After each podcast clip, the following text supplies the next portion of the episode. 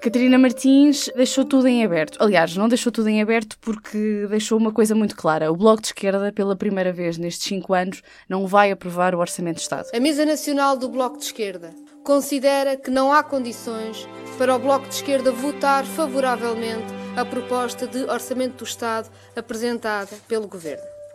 No entanto, a Mesa Nacional registra que estão em curso ainda negociações entre o Bloco de Esquerda e o Governo, o Partido Socialista, e achou por bem não interromper esse processo negocial. Portanto, há uma ruptura em relação àquilo que tem sido o, o voto uh, do Bloco de Esquerda nos últimos quatro orçamentos de Estado e encostou o PS, não encostou à parede, mas deixou, deixou uma mensagem muito clara a António Costa, de que a aprovação uh, estará dependente do esforço que o PS vai ter durante esta semana. Hoje no P24 Liliana Borges, vamos falar sobre as movimentações para a aprovação do Orçamento do Estado. Portanto, o PS e o Bloco de Esquerda têm estado reunidos durante toda esta semana, não sabemos exatamente quantas reuniões é que restam, até porque, ao contrário do que tem sido hábito uh, do Bloco de Esquerda em anos anteriores, o Bloco desta vez está, está muito uh, calado sobre tudo aquilo que está a acontecer e está a, a encaminhar as decisões para a sede de negociações, para a sede própria, como, como eles costumam dizer. Portanto, sabemos uma coisa, que é o Bloco de Esquerda não vai votar a favor, mas isso não quer dizer que o Orçamento de Estado não seja aprovado. Isto porquê? Porque para ser aprovado basta que o Bloco de Esquerda se abstenha. No entanto, há aqui uma mensagem política. Isto porquê? Porque, em termos práticos, quer uma abstenção, quer um voto a favor, permitem a viabilização do Orçamento de Estado. No entanto, há uma mensagem política, ou seja, votar a favor é a mesma coisa que uma abstenção, ainda que o resultado prático seja o mesmo. E isto pode ter várias interpretações. Uh, nos últimos tempos, o Bloco de Esquerda tem recebido algumas críticas internas dentro do próprio partido por estes quatro anos de, uh, de governação e elogios à geringonça. Foi uma coisa que não caiu muito bem dentro da.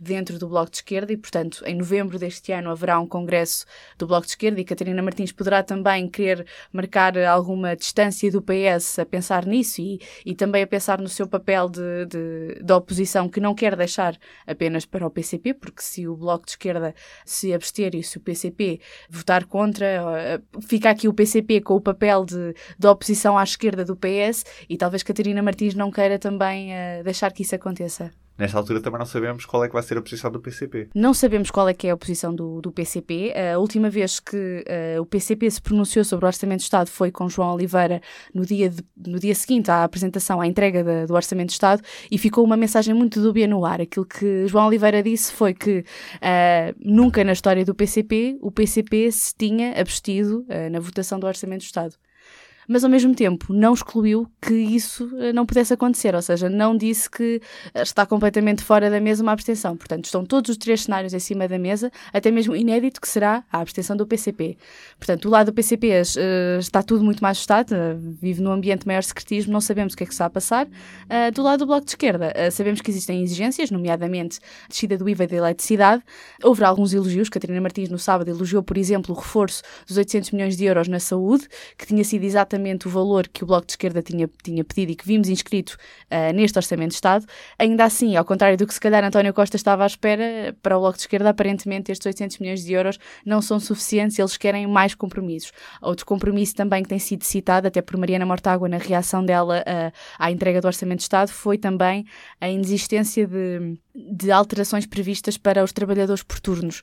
Uh, no Orçamento de Estado está previsto um estudo, mas o, o, aquilo que o Bloco de Esquerda se queixa, não só para esta medida, mas, mas, também para outras, é a falta de concretização das propostas. Catarina Martins disse no sábado que este era um orçamento de retrocessos no mesmo dia, no, no sábado, António Costa disse que até o último dia não é, ainda se podia trabalhar no orçamento. Portanto, até ao lavar dos cestos ainda é vindima, como se diz na minha terra.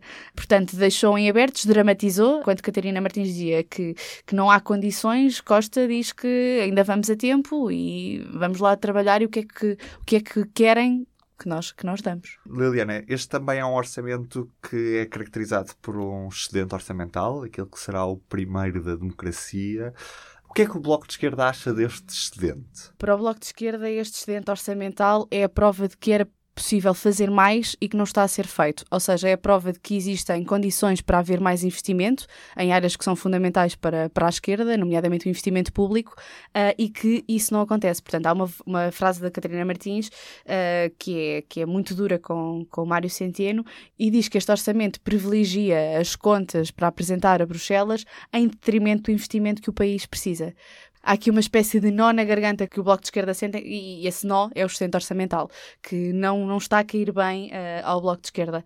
Uh, e é uma das, das maiores críticas que, que o partido faz uh, a, este, a este documento. Liliana, existe efetivamente a possibilidade do orçamento não ser aprovado pela primeira vez na governação de António Costa? Existem vários cenários em cima da mesa. Há algumas leituras que se conseguem fazer do discurso de Catarina Martins no sábado, por exemplo, que ainda que ela tenha eh, encostado Costa e que, que tenha exigido uh, mais esforços e mais medidas concretas para a viabilização do Orçamento de Estado, todo o discurso que Catarina Martins teve foi uh, passar a mensagem de que estão disponíveis e interessados em, em viabilizar e garantir que há Orçamento de Estado. Até porque não, fazer, não o fazer iria um bocadinho contra aquilo que que, que ela anunciou logo na noite das eleições, que foi, apesar de haver uma clara preferência do Bloco de Esquerda para um acordo uh, de legislatura, ou seja, um acordo a quatro anos, não há, havia também, logo desde o primeiro momento, disponibilidade para fazer um acordo orçamento a orçamento. Uh, é claro que desde o primeiro minuto se percebe que Catarina Martins preferia um acordo a, de legislatura e não uma navegação à vista, como lhe tem chamado. Ainda assim, há certas pontes que foram criadas com o PS que durante estes quatro anos que não parece que o Bloco de Esquerda queira, queira queimar. Uh, portanto, apesar deste, deste discurso uh, ter algumas críticas, há também um, um, uma ideia de que há um interesse do Bloco em viabilizar este orçamento e garantir que há novamente um orçamento à esquerda. Como dizia, existem vários cenários em cima da mesa. Parece-me a mim que, que, o, que o orçamento vai ser aprovado e, portanto, que António Costa tem as suas razões para estar tranquilo como aparenta estar. Ainda assim, podemos recordar aqui alguns dos, alguns dos cenários que estão em cima da mesa. Portanto, para a viabilização do Orçamento de Estado, o PS pode estar apenas dependente do Bloco de Esquerda, ou seja, uma abstenção do Bloco de Esquerda já viabiliza o Orçamento de Estado, que é uma coisa que Catarina Martins também tem sublinhado, que é basta o Bloco de Esquerda abster-se para viabilizar. Portanto, vocês não precisam do PCP, não precisam dos Verdes, não precisam dos outros partidos, têm-nos a nós.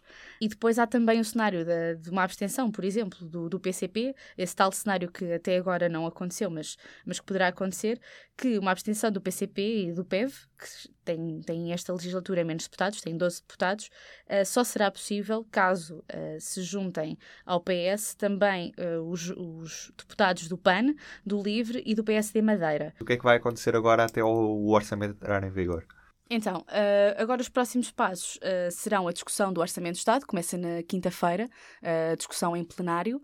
Depois, logo na sexta-feira, começa a ser votado o documento na generalidade depois de ser votado na generalidade, irá ser discutido na especialidade, que é uma coisa que só acontecerá lá para a primeira semana de fevereiro. Portanto, ainda há aqui um, um compasso de espera de discussão do, do documento. Uh, enquanto isto acontece, o documento também está a ser discutido em, nas comissões, já dá, portanto, cada comissão acompanha uma área específica onde o documento é, é discutido e, e, é debatido uh, para depois possa ser votado e alterado na especialidade. No final disto tudo, vota-se a votação final global.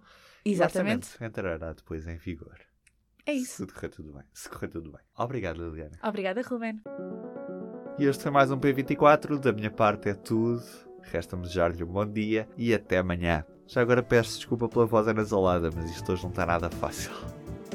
O público fica no ouvido.